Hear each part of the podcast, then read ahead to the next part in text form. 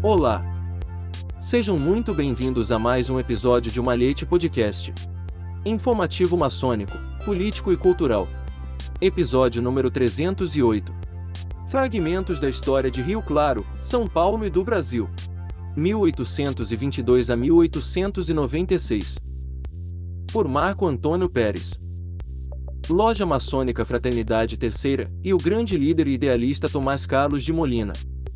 Já naquela época se fazia sentir que a maçonaria era necessária, desde de que existam dominadores e oprimidos, desde de que se apresentam opressores e escravos, porque enfim era ela a entidade e os maçons os únicos elementos consolador, misericordioso e de caridade, capaz de proteger o fraco, combater o forte e consolar os aflitos. Rio Claro é um município brasileiro, incrustado no centro do interior do estado de São Paulo constituído na mesma época das atuais cidades de Limeira e Piracicaba. Na época com grande influência do senador Vergueiro. Nicolau Pereira de Campos Vergueiro, grão-mestre do Grande Oriente Brasileiro, de 1831 a 1836. Senador Vergueiro, advogado, maçom, republicano. Nasceu dia 20 de dezembro de 1778, Val da Porca, Portugal, filho de Luiz Bernardo Pereira Vergueiro e Clara Maria Borges Campos. Bacharelou-se em Direito pela Universidade de Coimbra em 1801.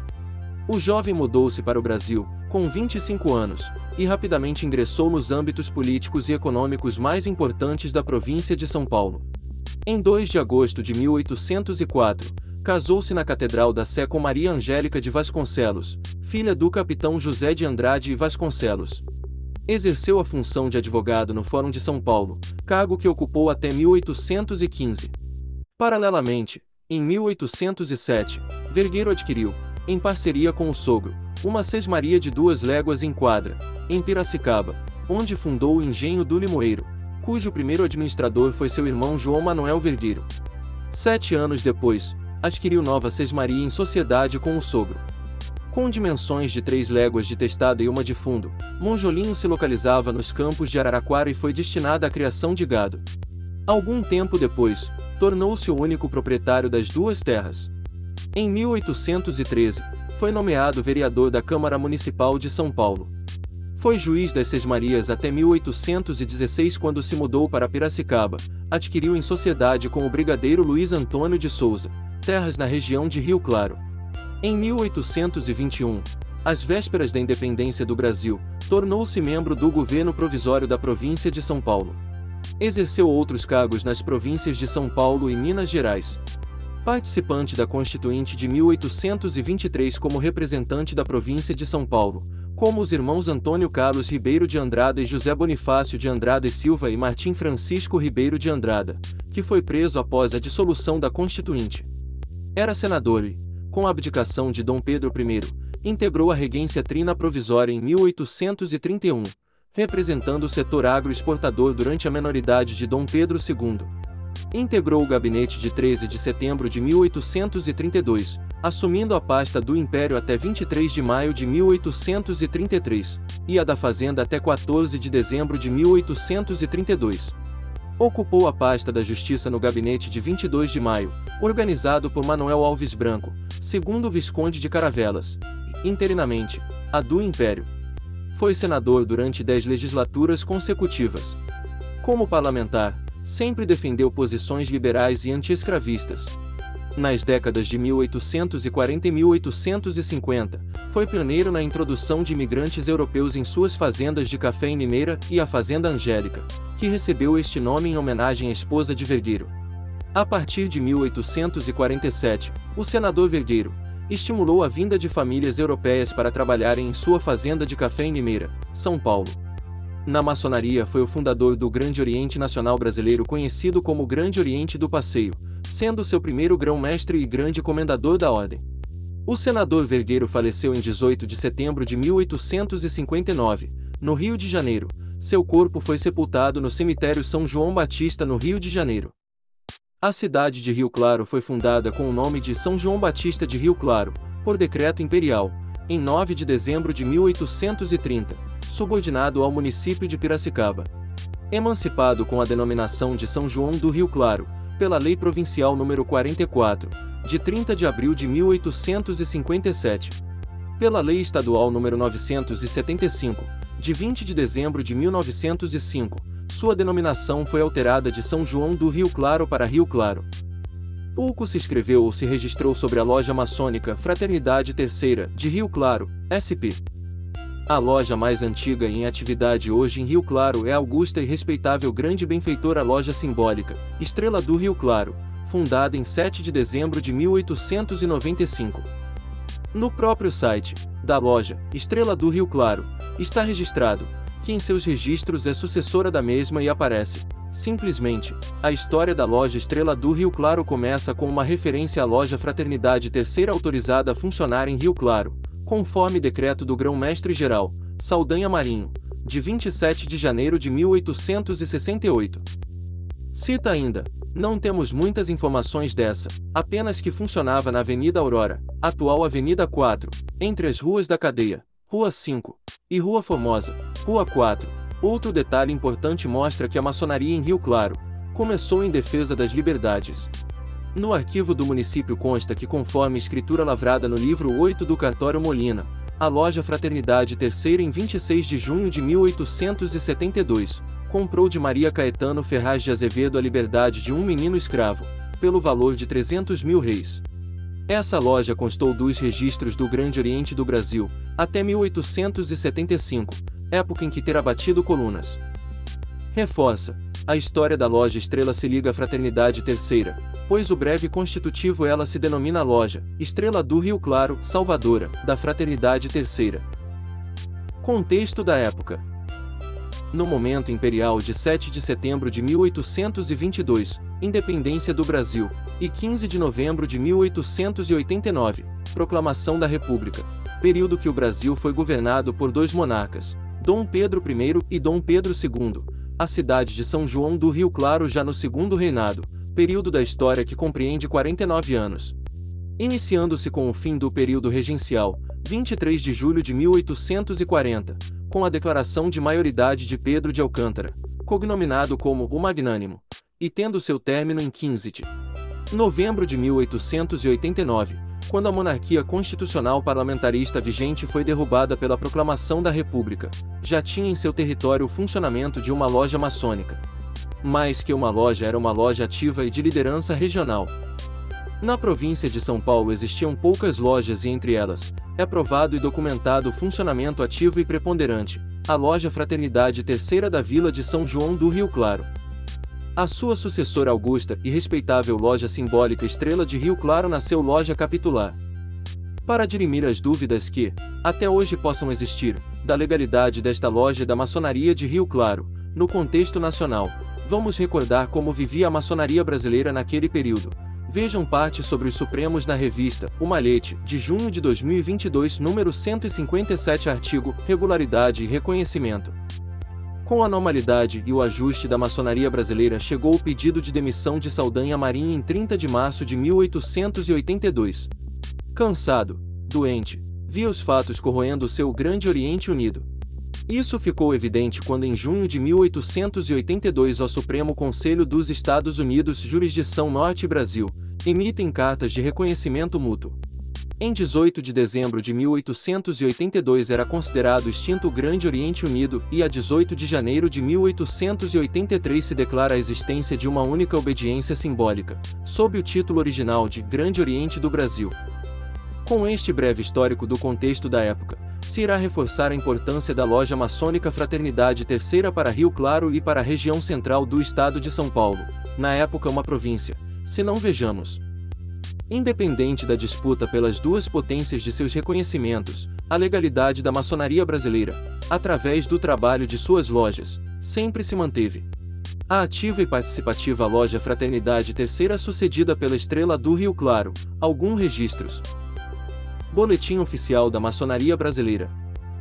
Em julho de 1872, número 8, ano 1, em sua página 326, já citava a existência da loja Fraternidade Terceiro. Convém notar que existem mais Fraternidade Segundo e Terceiro, a primeira em Iguape e a segunda em São João de Rio Claro, ambas na província de São Paulo. Ponto. Em 1873, na sessão número 13, em 11 de julho de 1873, do Grande Oriente Unido, era aprovada a eleição da loja Fraternidade Terceira. Na relação de lojas páginas 222 a 232, na página 230 são apresentados como presidente da loja, Venerável Mestre, Dr. Alfredo Silveira da Mota e como secretário Francisco de Arruda Camargo. Em 1874 era apresentado como presidente da loja Fraternidade Terceira, página 200, Tomás Carlos de Molina e o secretário da loja Francisco Pereira de Castro. Este cidadão exemplar, Tomás Carlos de Molina, que também exerceu o cargo de secretário da Câmara Municipal de São João do Rio Claro, esteve à frente de um dos maiores problemas enfrentado pela cidade. Veja o que registra a ata da Câmara em quarta sessão extraordinária em 2 de abril de 1874. Presidencia do Sr. C. Vale.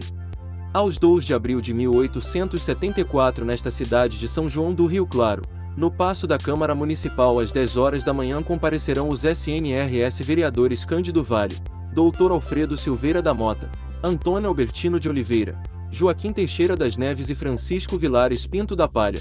O senhor presidente abriu a sessão. Lida a acta da sessão antecedente foi aprovada. Expediente. Foram lidos.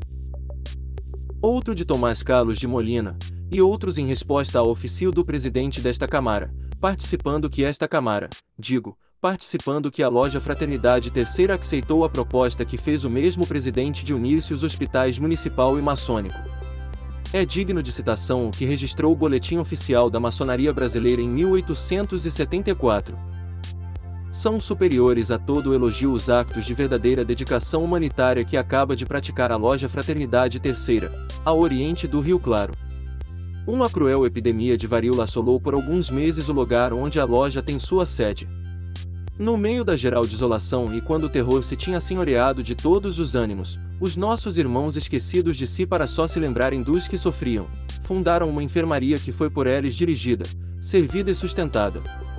Nesta gloriosa luta sucumbiram os nossos irmãos Jorge Henrique de Araújo Sintra, Manuel de Oliveira Campos e Tobias de Aguiar Castro, vítimas do seu amor à humanidade. Outros, e muitos são, venceram a própria morte no ardor indescritível com que afrontavam para salvar os que estavam no leito da dor. Aos que vivem enviamos com o abraço fraternal as mais entusiásticas saudações, aos que feneceram terá o supremo arquiteto do universo concedido a merecida recompensa. É citado também no boletim oficial da maçonaria que a loja Fraternidade Terceira, ao Oriente de S. João de Rio Claro, inaugurou no dia 17 de abril de 1875 o seu novo templo.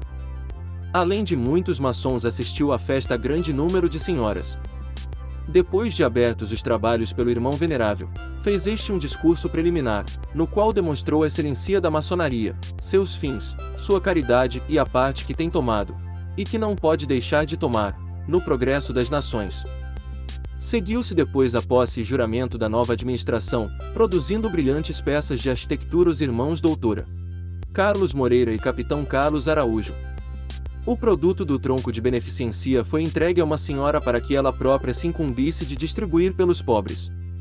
Na palavra bem da ordem usou dela o irmão doutor Lobo Peçanha, produzindo um discurso fértil em belas considerações, principalmente quando fez sentir que a maçonaria era necessária desde que existiam dominadores e oprimidos, desde que se apresentavam opressores e escravos, porque enfim era ela o único elemento consolador, misericordioso e de caridade, capaz de proteger o fraco, combater o forte e consolar os afluctos.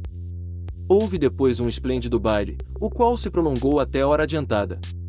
Durante todos os actos, foram executados por uma banda de música excelentes peças. Em 1876, no Boletim Oficial do Grande Oriente Unido era apresentado como presidente da loja Fraternidade Terceira, página 477, Dr. José Alves de Cerqueira César e o secretário da loja Diogo Eugênio de Sales. Em 8 de junho de 1888 o jornal, O Paulistano, anunciava o falecimento do grande líder político comunitário e da maçonaria de Rio Claro, ocorrido em 5 de junho de 1888, com a seguinte nota. Cogestão cerebral na terça-feira na cidade de Rio Claro, foi acometido de uma cogestão cerebral o Sr. Tomás Carlos de Molina, falecendo horas depois. O Sr. Molina era bastante estimado na cidade de Rio Claro. Tomás Carlos de Molina, o maçom, que durante muito tempo conduziu a política regional e o avanço da sociedade rioclarense, fundando, junto com outros a Sociedade Filarmônica Rioclarense, entidade existente até hoje que também foi presidente, e seu sucessor da loja Fraternidade Terceira, o futuro presidente governador, do estado de São Paulo, o doutor José Alves de Cerqueira César. Governou de dezembro de 1891 a agosto de 1892. Tomás Carlos de Molina era conhecidíssimo na província paulista. Seu nome já constava no primeiro almanaque da província de São Paulo 1873 como Official do Registro Geral das Hipotecas, segundo escrivão de Orfalso, escrivão da Provedoria. Em agosto de 1896, boletim número 6, ano 21, em sua primeira página, após a capa, traz um alerta aos maçons, o último arranco, nas páginas de número 346 até 376 registra as lojas maçônicas no Brasil. Damos em seguida as lojas que se constituíram sob a obediência dos Grandes Orientes aos vales do Lavradio e dos Beneditinos, com diversos esclarecimentos, a loja Fraternidade Terceira Rio Claro área de São Paulo, e a loja 25 de Março Limeira. Foram fundadas no mesmo dia, 27 de janeiro de 1869, relacionadas respectivamente com os números 187 e 188. Nesta relação de lojas aparece a loja Independência, de Campinas, com o número 132, depois 131, fundada em 7 de julho de 1859, a Fraternidade de Santos com o número 133, depois 132, fundada em 1 de agosto de 1859, Fraternidade Campineira. Com o número 134, fundada em 1 de setembro de 1859, Piratininga, da cidade de São Paulo, com o número 141, depois 140, fundada em 1 de outubro de 1860, Amizade, também da capital paulista, com o número 142, depois 141, fundada 1 de julho de 1861, a União e Fraternidade, de Mogi Mirim, com o número 171, fundada 17 de abril de 1866, a Fraternidade Segundo de Iguape, com o número 181, fundada em 11 de julho de 1868. Fraternidade de Taubaté, com o número 165, fundada em 30 de maio de 1865, e a Perseverança Terceiro, de Sorocaba, com o número 201, depois 199, fundada em 18 de abril de 1870 a Liberdade Segunda, com o número 282, fundada em 14 de fevereiro de 1874, merece um destaque. Consta da página 420 do Boletim Oficial de 1874, em 14 de março, uma comissão composta do Venerável Mestre, presidente, da Loja Fraternidade Terceira, o irmão Tomás Carlos de Molina e de mais dois membros da mesma oficina, os irmãos Matias Teixeira da Silva Pinto e Teófilo Peixoto de Melo, regularizou a loja Liberdade II. Ao Oriente de S. Carlos do Pinhal, hoje São Carlos, com todas as formalidades do rito escocês, em sessão solene. Depois do discurso do presidente da comissão regularizadora, fizeram-se ouvir os irmãos Doutor Aureliana de Souza e Oliveira, Venerável Interino e Joaquim Botelho da Fonseca, orador. Outro destaque da fossa da loja Fraternidade Terceira, e sua atividade, foi a fundação da loja Piracicaba, com o número 346 na lista. Hoje ela tem o número 340 do GEOB. Neste mesmo hall, a loja Piracicaba fundada no Oriente de Constituição, hoje Piracicaba. Tem como data de fundação 24 de novembro de 1875. Na página 327 do Boletim Oficial, encontramos Loja Piracicaba, ao Oriente da Constituição, província de S. Paulo, em 10 de fevereiro de 1876. A comissão era composta dos irmãos Tomás de Molina, Dr. João José Lobo Peçanha e Francisco Pereira de Castro. A festa foi das mais solenes, tendo sido proferidos brilhantes discursos análogos ao acto.